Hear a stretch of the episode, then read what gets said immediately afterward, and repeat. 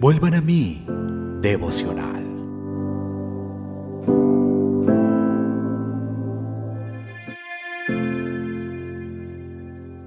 Mateo capítulo 6, versículo 26. Miran las aves del cielo, que no siembran, ni ciegan, ni recogen en graneros, y vuestro Padre Celestial las alimenta. ¿No valéis vosotros mucho más que ellas?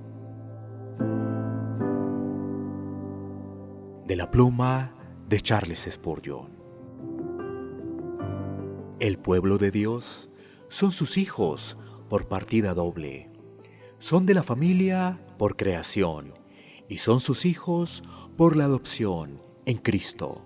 Por lo tanto, tienen el privilegio de dirigirse a Dios diciendo, Padre nuestro que estás en el cielo. Mateo capítulo 6, versículo 9. Padre, qué palabra tan preciosa. La misma palabra tiene autoridad. Sin embargo, si yo soy tu padre, ¿dónde está mi honor? Si ustedes son mis hijos, ¿dónde está su obediencia? El término padre mezcla afecto con autoridad. Una autoridad que no evoca rebelión, sino una autoridad que exige una obediencia que se manifiesta alegremente y no se retendrá aunque fuera posible. La obediencia que los hijos de Dios deben rendirle debe ser una obediencia en amor. No encares el servicio al Señor como un esclavo que simplemente hace la tarea encomendada, sino sigue el sendero de sus mandamientos, porque es el camino de tu Padre, presentando los miembros de su cuerpo como instrumentos de justicia. Romanos 6:13, porque la justicia es la voluntad de tu Padre, y su voluntad será también la voluntad de sus hijos. Padre, la palabra denota un atributo digno de un rey. Sin embargo, está tan dulcemente velada por el amor que la corona del rey pasa al olvido al contemplar su rostro, y su cetro no es una barra de hierro, sino de plata, es un cetro de misericordia.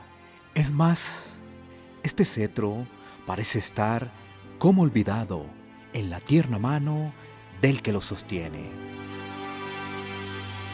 Padre, en este término encontramos honor y amor. Cuán grande es el amor de un padre por sus hijos.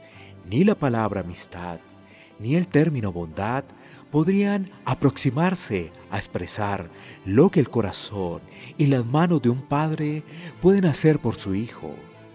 Son su propia simiente. Él debe bendecirlos. Son sus hijos. Él debe manifestar su fuerza al defenderlos. Si un padre terrenal cuida a sus hijos con amor y atención incesantes, cuanto más lo demuestra nuestro Padre Celestial. Abba Padre, Romanos 8:15. Cualquiera que haya musitado tales palabras habrá expresado la música más dulce que los querubines y serafines podrían haber cantado. El cielo se halla en la profundidad de aquella palabra. Padre, esta encierra todo lo que yo podría pedir, lo que mis necesidades podrían solicitar y todo lo que mi corazón podría anhelar. Tengo el todo de todo por toda la eternidad, cuando puedo decir, Padre.